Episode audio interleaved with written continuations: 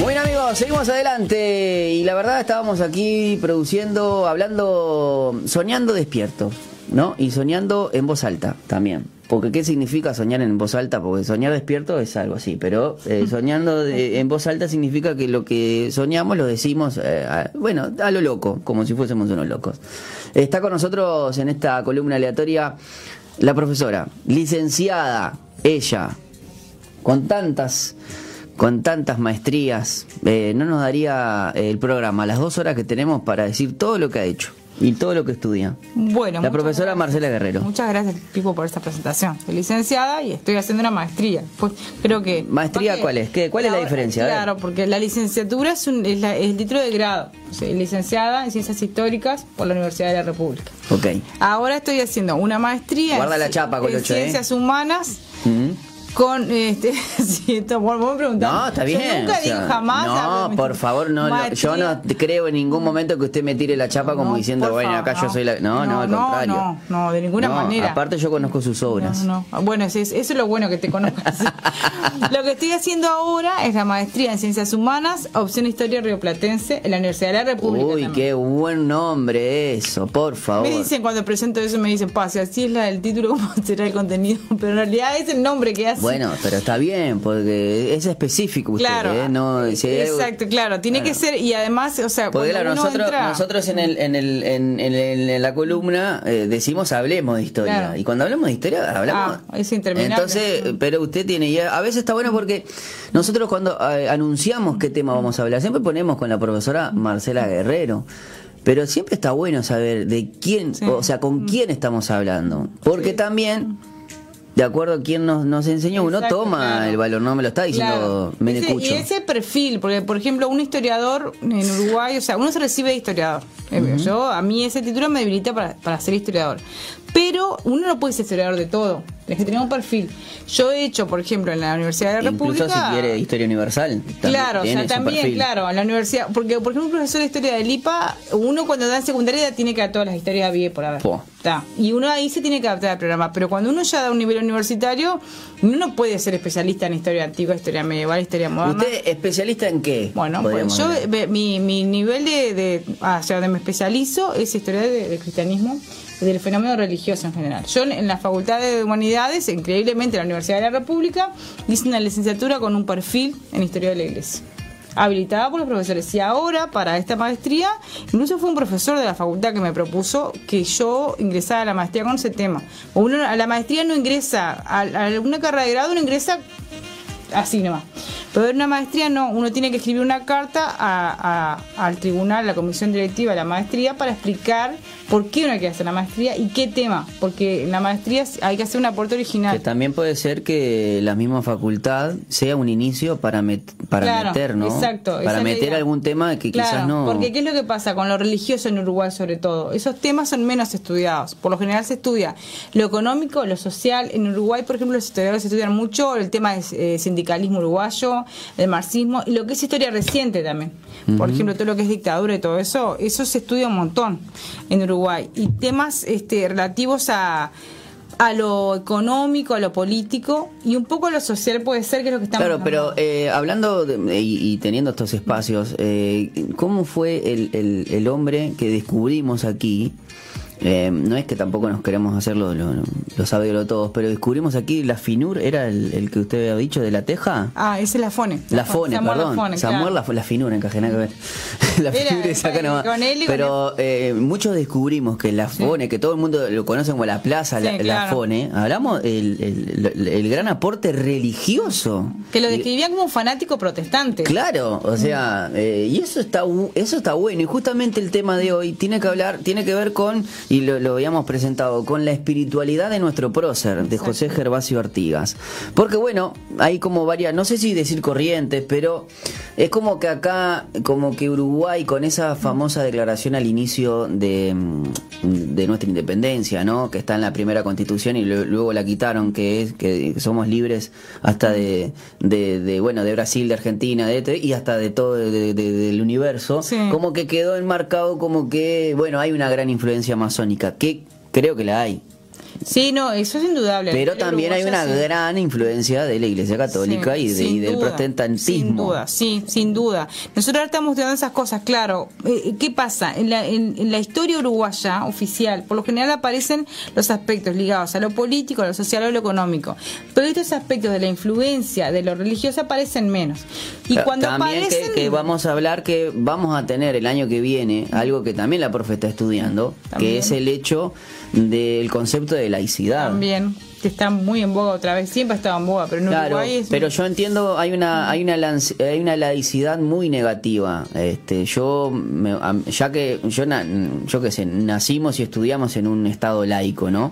El hecho es que nos han enseñado una laicidad que no es la que te ofrece todo, sino que es te doy lo que quiero, pero no la religión. Entonces, eh, es como que se traiciona a sí mismo, eh, ¿no? claro, es, en realidad es un mal mal entendida laicidad, porque la laicidad implica el pluralismo de ideas. el alumno tiene derecho a acceder a toda la fuente de conocimiento y el profesor no debería el profesor tiene mucha influencia en la formación de conciencia, de opinión. Sí, sí, sí, Entonces, no debería, un profesor no puede hacer proselitismo de nada. Yo como cristiana, por ejemplo, igual, yo cuando estoy dando clase, yo no, yo por ejemplo a mis alumnos trabajo en un liceo evangélico pero yo no les puedo negar que existe eh, el Islam, que existe el budismo, que existe... yo enseño todo. Qué fuerte cuando hay una gran, eh, un gran laicismo, que es justamente la corriente que aplica muy mal la laicidad, ¿no? Claro. Porque vos tenés... De eso se trata, claro. Vos tenés, este, para mí, ¿no? Vos tenés... Eh, grandes laicos sí. y también tenés grandes laicistas, como por ejemplo el doctor María, José María Sanguinetti, que todo lo que sea religión, para mí en todas las declaraciones y siempre cada vez cuando hay eh, algo en boga, ¿no? Que la cruz del Papa, que, la, la, estatua de Yemanjá, como que hay un énfasis más en contra de, de, esto y no de lo otro. Y para mí, si sos un gran laico, deberías o, o, no quejarte de ninguno. Claro, no, en realidad no deberías quejarte de ninguno. Y la tolerancia sería claro. educar para la libertad, para la tolerancia. Porque aparte el Estado, al ser laico, también es nos da la, la, no digo la oportunidad, pero no da el derecho, el derecho de culto, o sea, claro, libertad de culto. El Estado no, no, no, tiene religión alguna, pero tampoco está en contra de religión alguna. Claro, que el laicista, sí, el laicista está en contra de la religión. entonces ahí hay que tener un cuidado. Entonces, hoy en día el tema de la laicidad está muy en boga por hechos que están ocurriendo incluso en la educación. Entonces, el tema es que se está tratando de, bueno, revisar estas tradiciones. ¿Qué significa, qué significa el principio de laicidad?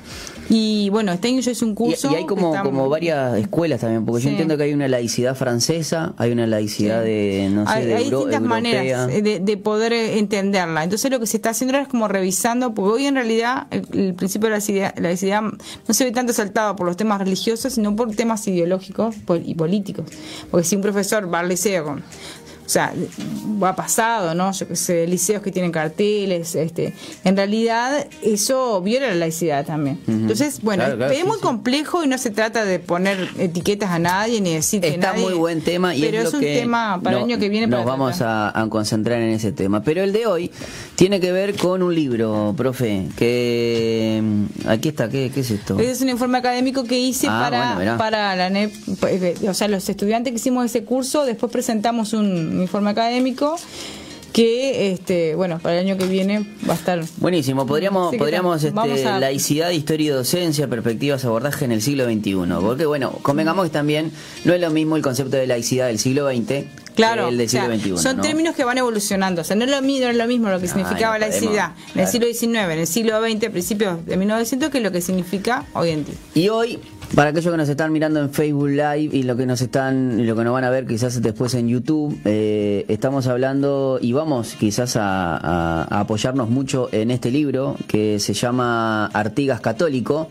porque bueno, queremos hablar eh, de eh, la espiritualidad de José Gervasio Artigas, el doctor Pedro Gaudiano. Pedro Gaudiano Así que, profe, bueno, me encantaría que me diga. Le voy a presentar este libro y tal, y no sé hasta dónde llegaremos hoy, pero Primero que nada sabemos que Artigas no es, no es este que no es ateo ni masón, que está comprobado son las investigaciones que se han hecho que bueno, en Artigas eh, hay un fuerte catolicismo en Artigas y él no es ni este lo que se documenta, lo que hace este señor Pedro Gaudiano que ahora vamos a presentar es este documentar O sea, eh, mostrar las evidencias de ese catolicismo de Artigas. Claro. Que como decíamos en nuestro país, como ha tenido una tradición así como anti, antirreligiosa, eh, en Uruguay los historiadores han estudiado más que nada el aspecto político de los documentos de Artigas, o lo social, o el reglamento de tierras, que se estudia la parte económica, pero no se estudia cuáles son las fuentes de las que Artigas saca esas ideas.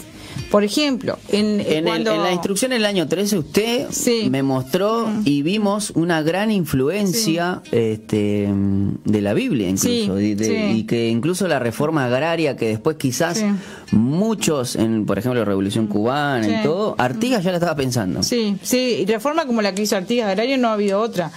Entonces, eh, Artigas eh, es un grande por sus ideas y, y, y- y por algo todo el país está de acuerdo, ¿no? Y incluso también con el tema de la libertad de culto. Por ejemplo, en, la- en las católico, instrucciones del año 13, Sí. él establece que eh, la, la libertad religiosa se considera en toda su extensión imaginable.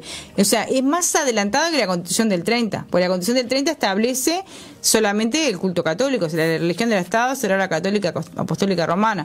En las instrucciones del año, de- del año 1813 se establece que se, se, se deberá respetar la libertad religiosa en toda su extensión imaginable, que es muy adelantado para la época.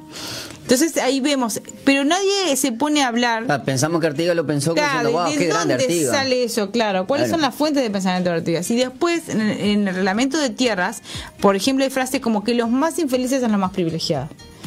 Y esas cosas, por más de que todo el mundo lo considera desde lo social, de que, bueno, qué buenas las ideas de Artigas, qué bien, ta. muchas veces los marxistas, por ejemplo, lo han tomado, la historiografía marxista toma el, reglamento de tierras, lo analiza mucho, muy bien, pero obviamente que no, no va al fondo de la cuestión. Claro, no, no- y quizás no no no se meten en, en la fuente original Claro, porque de, no de- de busca dónde. eso, porque lo que busca Claro. es otra cosa. Que cada obviamente. historiador, por eso es bueno que haya historiadores de distintas, porque obviamente yo veo esto y este señor, este señor es un teólogo que escribió esto.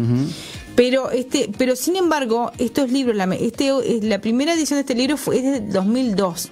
Vos pensás cuántas generaciones de 2002 hasta ahora han estudiado Artigas en el liceo y sin embargo nadie muestra esto. No. Nadie muestra el catolicismo de Artigas. Y él hizo una investigación en el que demostró que Artigas era un verdadero católico, un verdadero lector de la Biblia, que él la- esas ideas las tomaba. Y, y sobre todo, él, él, él creció en una familia católica, la fam- una familia ¿Y no de él los era católica. franciscanos? Fue educado en el colegio de los padres franciscanos. Y en- entonces uno a veces todo el mundo te dice eso, pero nadie dice qué estudiaban los franciscanos y qué ideas le metieron los franciscanos a Artigas. Nadie de, esa- de esas cosas que si no lo, habla. lo claro. podríamos hacer, ¿no? Nos podríamos, eh, claro, porque nosotros también, si lo pensamos en Artigas, pero primero pensémoslo nosotros. Si nosotros, Mm. Claro. si ustedes, nosotros fuimos, a, yo, yo fui, porque quizás a mí, a mí por ejemplo, yo soy un acérrimo defensor de la escuela pública. Claro, porque fui a la escuela Porque pública. fui a la escuela pública claro, sí, y yo fue en uno de los mejores momentos. Claro, sí, claro. Eh, ahora a mí a veces yo me agarro unas calenturas con la escuela de mi hija, por ejemplo, Claro. porque yo veo el deterioro eh, que se lo puedo- no se lo adjudico al gobierno de turno. Es, Obvio, es sí, el sí. aparato Claro, y el sí, sí, sistema el que está totalmente que necesitamos un cambio y necesitamos que todos los actores de la enseñanza estén presentes. ¿De qué me sirve Claro. que venga un político a decirle al, ¿cómo es? al sindicato? No, porque estamos sindicatos. ¿Por, ¿Por qué no podés, vos que sos político, se te paga casi 250 palos por mes, sentarte con un sindicalista o con lo que quieras, con los profesores, con las maestras, a pensar una escuela, por lo menos, ¿no? De la que yo viví de la que yo viví año, no- año 90. Que incluso yo, yo por ejemplo, a mí me pasó que en secundaria milité, por ejemplo, en Rama, Ah, mirá. en contra. Pero en el sentido de que quizás yo lo militaba, lo militaba en contra con esa adolescencia y esa rebeldía, pero después veo con el pasar del tiempo y cuando falleció uno reconoció que hubo muchas cosas que de lo malo que nosotros no queríamos, había muchas cosas buenas. Claro, no, no era sí, una sí, cuestión claro, y sí, que era y que fue A importante. veces es una cuestión de enfrentamiento. Claro, pero que- fue mo- en- pero enfrentamiento porque eh, ¿qué esperan? que la juventud acate todo. Ah, O sea, en realidad, en la juventud está el cambio, ¿no? Claro, pero necesitamos, pero ahora Claro. bajate una mesa de diálogo que, que se puedan estar los profesores, políticos también, que políticos que eh, entiendo que por lo menos tengan una formación de, de maestros, que, que hayan pisado Claro, una escuela. si no, a mí que me el loco, yo no, yo todo bien respeto al Cipiani este y esto y que lo otro. O el mismo, el, da Silveira, que chicaneó con que, eh, como es, eh, da Silveira, Uy, sí, Silveira, ¿el ministro? el ministro, sí, Ministro y al, sindicato de profesores y porque tenía, creo que mil seguidores en Twitter, algo tan tan nefasto para decir, y en cuestión de cuatro o cinco días, él tiene 12 mil y, y- y ahora el sindicato, el Twitter, tiene casi 20 mil. Ah, mira, no sabía eso. Mirá, esa, mi- mirá cuál es el nivel de discusión y por lo No, menos. claro, Entonces, no. Pero a lo que voy, si nosotros, a nosotros nos afecta, este, imagínense lo que le pudo haber afectado en ese tiempo a Artigas las enseñanzas de los franciscanos. Claro, ahí está. El contexto en que vivimos Claro. nos afecta un montón. Nos afecta, o sea, nos forma, formatea la, la educación, eh, o sea, forma nuestra opinión. Nos vamos a, nos vamos formando. Un chiquilín cuando es- el niño tiene que ir formando opinión y se supone que la educación nos prepara para eso. Y además las maestras y profesores, yo a mí, yo debo reconocer que a mí hay una profesora de historia Mm. de La de quinto, me parece, la de quinto. Vos siempre hablas sí, de quinto. Mm. la profesora de quinto, eh, que me marcó. Así o sea, que el profesor yo- de quinto humanístico te tiene que marcar. Son muchas horas de historia y o Sí. lo odias o lo amas al profesor. Sí, igual yo uno ya venía predispuesto, pero a lo que voy es que la profesora de historia de quinto me marcó para Claro. aún así amar la historia y, y comerme un libro sin problema. Sí, o sea, claro. yo iba al baño, mm, viste cuando uno se dice que uno que leía, ahora porque lle- llevas el celular, pero antes uno eh, llevaba quizás, a, eh, se ponía a leer el prospecto del, del shampoo. Porque sí. no había muchas cosas para leer.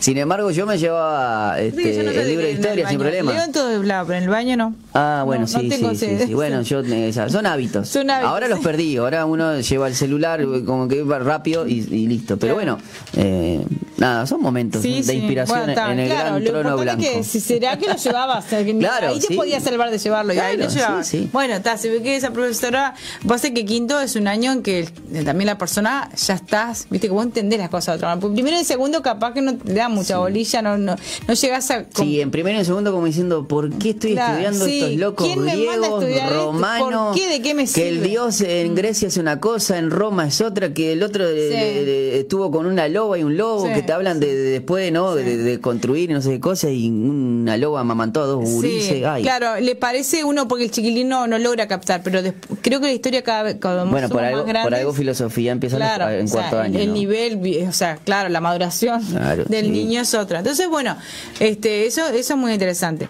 Entonces, lo que convenimos es que la- el- los maestros de Artigas fueron maestros religiosos Mm. y la espiritualidad franciscana eh, rescata mucho estos valores del prójimo, del amor al otro, de, por supuesto de la lectura de la Biblia y todo eso le- del cuidado del más débil y todo eso le es transmitido a Artigas.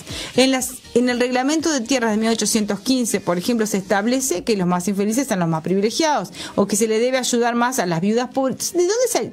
Como que es increíble que en, que en los análisis que se hacen no nadie se cuestione de dónde sacó Artigas esas ideas. Claro, y también es, es lógico que, Entonces, por le- la influencia de la- del laicismo. Claro, exacto, es lo que pasa en Uruguay, porque en otros países, esto es, es de acá de Uruguay. Entonces, él, este señor Pedro Gaudiano, que es, eh, él es eh, licenciado en teología por la Universidad de Buenos Aires y doctora, eh, doctor en, en teología por la Universidad de Salamanca. O sea, y hoy en día es este, un profesor de alta dedicación en la Universidad Católica y dirige el Instituto de Historia y Religión de la Universidad Católica, también da clases de fenomenología de lo religioso, historia de la iglesia. Te puedes imaginar que con esa formación puede dar un montón de cosas. Y este año, por ejemplo, llevó adelante un curso que se llamó Mujeres este, en el Cristianismo, en el que yo participé, y ahí fue que conocí a este señor. Y ahí me encontré con esta obra que yo, siendo licenciada en historia de la Universidad de la República, no la conocía. Y yo muchas veces Mira, cuando mira doy a, a qué punto, a qué punto llega que Sí. Soy egresada de la Universidad de la República y nunca había tenido contacto con este libro. O sea, se supone que una persona que tenía ese incluso título... te- claro y además o sea, porque- y entonces yo cuando me enteré, dije, había una, este año fue en las vacaciones de primavera, me enteré que en la Universidad Católica iba a haber una conferencia y lo conocí a Gaudiano, dije, voy a ir. Bueno, cuando escucho eso, no podía creer, porque yo siempre en las clases hablaba de la religiosidad de Artigas, lo que sabía y me imaginaba, rescataba eso, pero no tenía claro de que había una investigación hecha por una persona así, que tiene un prólogo de Arturo Ardao, o sea, que, que, que te prologa un libro Arturo Ardao, que son los grandes intelectuales del siglo XX, y al final, por supuesto que tiene este también un comentario de Monseñor Cotuño.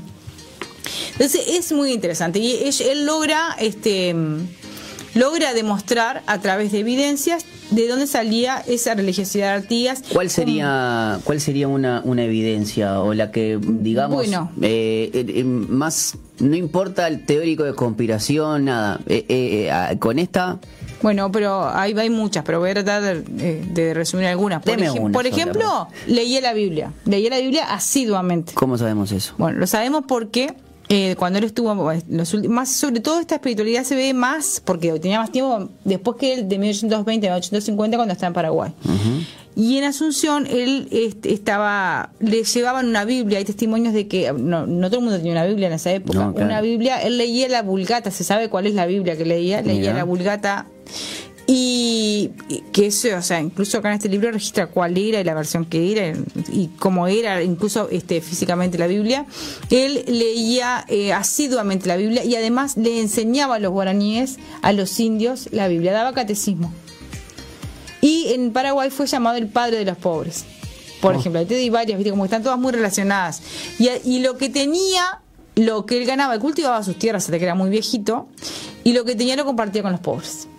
Y las personas que lo fueron a visitar de acá, de, después que el Uruguay se había formado, a verlo allá, eh, lo que quedaban eh, eh, encantados, no podían creer de que Artigas, o sea, le llamaban el padre de los pobres y que él enseñaba a los niños guaraníes, que dice que lo escuchaban en las mañanas mientras se les enseñaba y ellos repetían. Él era como una especie de casi sacerdote. Claro, eh, eh, yo no recuerdo eh, eh, estudiando justamente por el natalicio de Artigas eh, con mi hija. Hay algunos videos este, interactivos en YouTube donde justamente eh, él tenía él tenía una una gran este, influencia o, o con el tema de los de, de los Los indios. indios, sí. Entonces Como que el tema de los más de- de claro, protegidos él no, y además él, por ejemplo, hay muchos indios que no sabían español y él hablaba guaraní.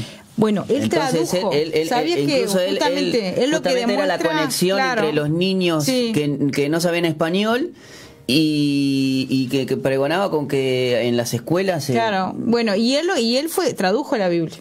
Él tra- les tradujo Mira. parte de la Biblia a los guaraníes. También ahí es una evidencia muy clara, que hay traducciones hechas por el propio Artigas.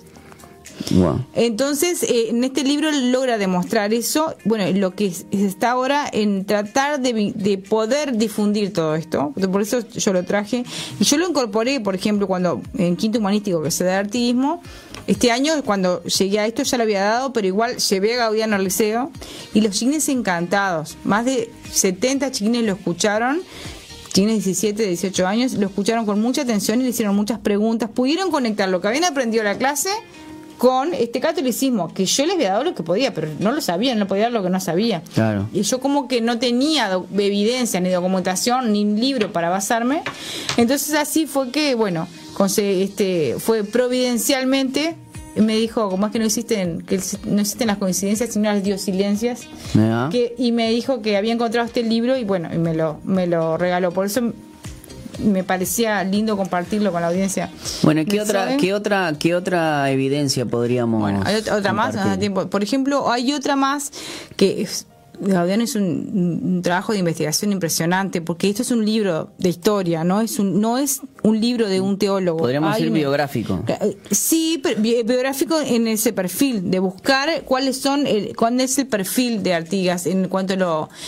Por ejemplo, Monseñor Cotuño dice, si una persona que dejó todas estas evidencias, no podemos decir que es católico, entonces no sé, porque la, se nota en la obra de Artigas que el catolicismo lo marcó, que las enseñanzas evangélicas lo marcaron, que él, eh, eh, él, eh, dice que a lo último, por ejemplo, oh, cuando fue a recibir la extrema unción, viste que los católicos dan el último sacramento, que es la extrema unción él dijo que se quería parar para recibir a su majestad y recibió la última, la extrema unción, o sea, y él, eh, o sea, expresó, esas fueron sus últimas palabras. O sea, que hay una espiritualidad vibrante, no es que era un católico de nombre así, sino que era, pero un católico comprometido hasta convertirse en un como un- una especie de sacerdote para los indígenas y, y además traducirles a los indígenas de partes de la Biblia guaraní. Ah, eh, estaba, estábamos investigando aquí, incluso, eh, por ejemplo, vemos como Pedro Gaudiano influye algunos programas de, de Sí. televisión y donde decía que, claro, esta faceta de Artigas quedó como amputada. Sí, quedó- ¿no? sí, claro. Esa es la Eh, preocupación que él tiene, porque en realidad este libro originalmente es del año 2002. Estamos en el dos- año 2021. O sea, digo, yo nunca me enteré con ese título que tengo que había esta investigación sobre Artigas. Claro, ¿no? Y, y, y lo, y lo fuerte y la, la gran influencia de, de si bien eh, en este caso yo no, no sé cómo, cómo sería vivir en un estado confesional porque no, no, no- lo viví, es más, me- Claro. me- no solamente me crié, sino que me eduqué en un estado laico, eh, es muy fuerte saber de que existe una gran, un- una gran laicidad negativa. Claro. Eh, Claro, que deja de lado el tema religioso en vez de incluirlo Claro. como tantos y que Claro. la persona tenga libertad de elegir o no. Pero bueno, Claro, pero eso no, no no, aparece. yo creo que justamente es un, una, para mí es un, eh, eh, es el miedo a que la gente Claro. eh, elija eh, lo correcto. Claro, pero por eso manera, ¿no? se le puede negar el derecho, es Claro, lo que él dice, a los chiquilines de saberlo. Claro, y con qué te, con, con qué autoridad te arrogás Claro, eh, el vos- derecho de negarles ese conocimiento. no solamente a, lo- a los gurises, sino a la sociedad. Claro, Eh, sí. Porque por mucho tiempo Uruguay se ha conocido como el cementerio de pastores. Mm. Y vos después re- ves, te pones, ves encuestas y todo. Y Uruguay es muy espiritual. Sí, sí. lo- muy espiritual. En realidad lo que dicen las investigaciones ahora, las nuevas investigaciones, es que en realidad no es que somos tan... No somos, no es, somos un pueblo, un pueblo agnóstico, no. somos un pueblo ateo. Capaz que la somos- misma laicidad Sí. eh, mal ejecutada ha, ha querido ha querido convencernos de algo, porque a veces sabes lo que pasa son una minoría muy bochinchera. Claro. Este, y la verdad tenemos que decir que Uruguay es muy espiritual, más que otro país. Sí, sí, sí. Es que eh, las nuevas investigaciones lo que muestran es eso. Más bien hay como un rechazo a veces hacia la institución eclesiástica. Hay mucha gente cristiana fuera de las iglesias, eso es lo, lo que muestran las últimas Sí, investigaciones. con razón, sin Claro, razón, pero todo lo que sea, hay pero un rechazo somos a la institución, Sí, pero, no un rechazo a Dios o al fenómeno espiritual Claro. religioso. Que la laicidad utiliza Claro. esa mela- eh, bueno, pero bueno, para eso, ¿por qué no? Eh, Pero yo no veo gente que, que esté diciendo las barbaridades que hizo Marx, por ejemplo, y sin embargo no. Exacto, claro, o, sí, o sí, por sí, ejemplo, bueno, por- no, vamos, muchos después se, se te quejan, ¿no? El comunismo y todo, y bueno, pero eh, hablamos de Stalin entonces. Claro. O sea, ¿y qué, qué hacemos? ¿Y vos por eso vas a dejar de ser comunista? Este, Ah, la- las que verdades se deben de saber y buscar la Pero verdad, aunque creo que nadie la incluso- posee. Pero, eh, profe, creo que incluso hasta hasta hasta la misma Biblia lo muestra de esa Claro, manera. sí, claro. Eh, vi- La Biblia muestra sus personajes, Sí, sí. este, a sus Humanos. luces, sus luces y sus sombras, Claro. porque somos seres humanos, somos una naturaleza caída. Creo que, que eso, eh, eh, y ahí es donde eh, siempre a veces hablamos también con, con Shelly, con la venezolana, con el hecho de que nosotros somos una sociedad muy dualista, eh, muy con mucha influencia eh, greco-romana, una occidental, eh, es una sociedad so- occidental y cristiana, pero con una influencia de, de naciones como la Grecia que son politeístas, siendo que nosotros somos A veces monoteístas sí. y todavía del lado oriental. se niega que- mucho el que- elemento judio-cristiano que está en la base Claro, de nuestra civilización. pero mira cómo, cómo, cómo se transgiversa todo. Venimos con mucha influencia de Sócrates, de Platón y todo ese tipo de cosas, y, y sin embargo tenemos mucha más influencia de ellos, Mm. siendo de que nosotros que somos cristianos somos más dualistas cuando no deberíamos de ser tan dualistas. No somos blanco y negro. Ahí vemos como el poder de la educación, ¿no? Claro, Lo que se elige somos para grises, educar. Somos grises, somos esto y somos lo otro. Somos lo bueno y somos lo malo. Somos, como el rey David, un asesino, un mal padre, pero somos un, som- eh, un hombre conforme al corazón de Dios. O sea, ¿cómo así, puede claro. ser que después nos quedemos, no, no, y somos eso? Somos así porque somos... El único que no cayó en esa categoría es Jesús. Pero, pero después en la Biblia tenemos un Josué que fue un gran discípulo, pero no fue un gran discipulador, fue pésimo. Sí, sí, sí. Eso tenemos parece, tenemos un Moisés que se enfrentó a un gran faraón, que esto y que lo otro, pero no pudo manejar su carácter y se quedó fuera de la tierra prometida. sí. Sí, así somos. así somos los humanos. O sea, así que está bueno enseñar al ser humano y tal claro, cual. claro, pero y seguramente Artigas fue un gran prócer, fue tuvo estas ideas adelantado para eso, pero cometió sus errores. Bueno, es lo que dice Se habrá- Gaudiano, Se claro, habrá, se sí. habrá, eh, eh, le habrá gustado el poder, habrá, a- a- en vez- eh, habrá fallado sus estrategias, este. mm, eh, militares habrán sido, o sea, fue el que ganó las piedras, eh, la batalla de las piedras con algo tan magistral, pero perdió en Rivera, o sea, y no supo venir una, eh, que se le, le venía una traición, Sí. pecó de ingenuo. Bueno, así bueno, somos los humanos. este, Sí, claro, y de Artigas han escrito muchas cosas. Claro. O sea, justamente la leyenda negra, por ejemplo, que era lo que más conocido. Después, luego, la historiografía se ha encargado de reivindicar y en muchas cosas lo ha reivindicado, pero faltaba esto, que bueno, todavía queda la educación uruguaya, hay que esto hay que divulgarlo Yo creo y que hacer hay- que. hay un valor más Artigas, mm, Que- eh, no apuntando, sino volviendo a, a- a coserle en la historia. Claro, seguro, la agregarle esta dimensión, porque si a una vos te gustaría que un día te recuerden y que no dijeran de vos que sos cristiano, un día No, el claro. trabajó en, de, Sí. diga tu nombre, trabajó en tal radio, pero, está. pero mm, a ver, la- las decisiones y las convicciones religiosas que uno tiene o espirituales a También- lo definen mucho, por decisiones que tomas en tu vida, por cómo sos, por cómo te mueves, qué cosas haces, qué cosas no haces, qué sos. Se relaciona con tu espiritualidad. Bueno, eh, pa- parte de la idea de algunos de algunas personas que son religiosas que van al Parlamento aquí de Uruguay que muchas veces han dicho que voy a dejar mi fe afuera claro, en no, este no se puede, ese es tu ser integral. o sea, pero un socialista claro. deja su- sus creencias Claro, ahí afuera. está. El socialista tiene sus convicciones.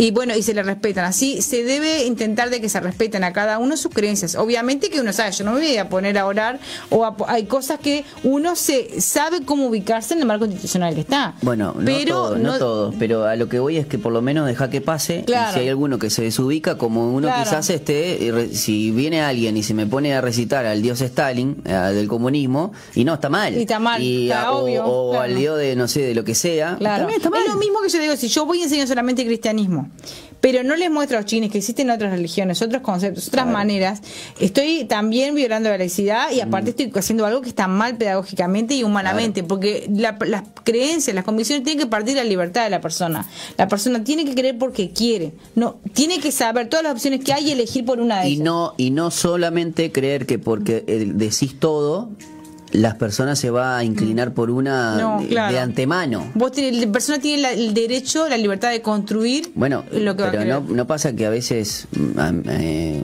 por ejemplo, hay familias que son totalmente católicas y de repente hay un hijo que Bueno, no, no cree. y o, o- y viceversa. O se hace protestante, o al O revés, todo protestante. y chiquín se hace Claro. católico.